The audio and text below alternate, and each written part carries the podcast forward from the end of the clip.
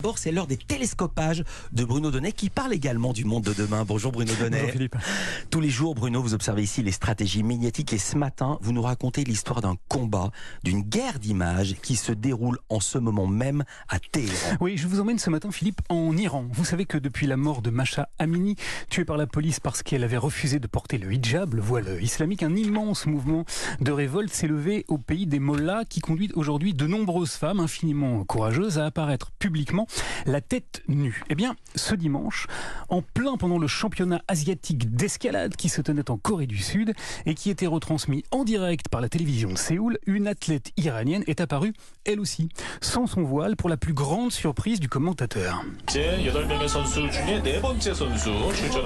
Alors l'image a fait le tour du monde, hein. elle a été reprise sur les chaînes de télévision de très nombreux pays, à commencer par la britannique BBC qui, dès ce week-end, a donné un écho planétaire à l'événement. Significance of what we just saw for an Iranian woman is the fact that she is breaking the laws of her country.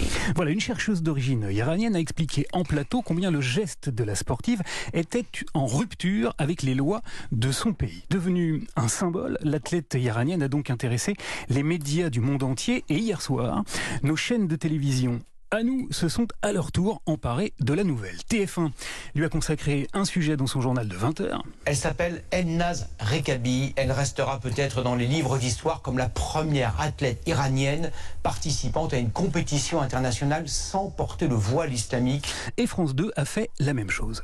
Elnaz Rekabi est devenu l'un des symboles de la révolte dans son pays. Depuis cette apparition, sans voile, avec un simple bandana. Seulement voilà, pour tenter de contrer les effets planétaires de cette image-là, le régime de Téhéran a tenté d'en fabriquer une autre, de promouvoir un contre-récit. Alors, eh bien alors, après avoir euh, retenu la sportive à l'ambassade iranienne de Séoul pendant 48 heures, au point que la BBC a fini par lancer le hashtag Où est Elnaz et par alerter hein, sur le sort de l'athlète. We don't know where she is at the moment. In that Instagram post, she has said that she is heading to Iran. Après cette brève disparition, donc, le régime iranien a vraisemblablement obligé Elnaz Rekabi à apparaître hier à la télévision d'État pour expliquer que son geste n'avait pas été volontaire. Ce geste était non intentionnel. Et qu'il n'était en aucun cas un acte de protestation. J'ai été appelée à l'improviste pour aller concourir.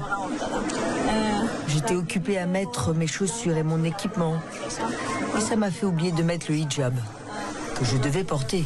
Voilà, image contre image, rectification contre sidération. Alors qui gagne dans pareil cas? Qui est le plus fort? L'image tête nue qui a fait le tour du monde ou bien celle de la mise au point face caméra? Eh bien pour répondre à cette question-là, il faut en fait zoomer.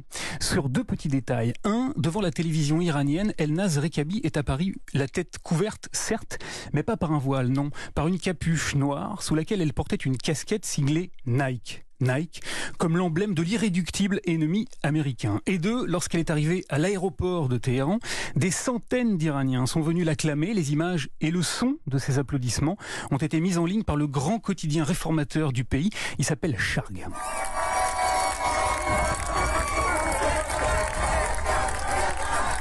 Eh oui, car comme le rappelle aujourd'hui sur son compte Instagram le fils d'un réalisateur de série, Menan Modini, qui après avoir demandé à ce que ses téléfilms ne soient plus diffusés à la télévision publique, a dû lui aussi rétro-pédaler.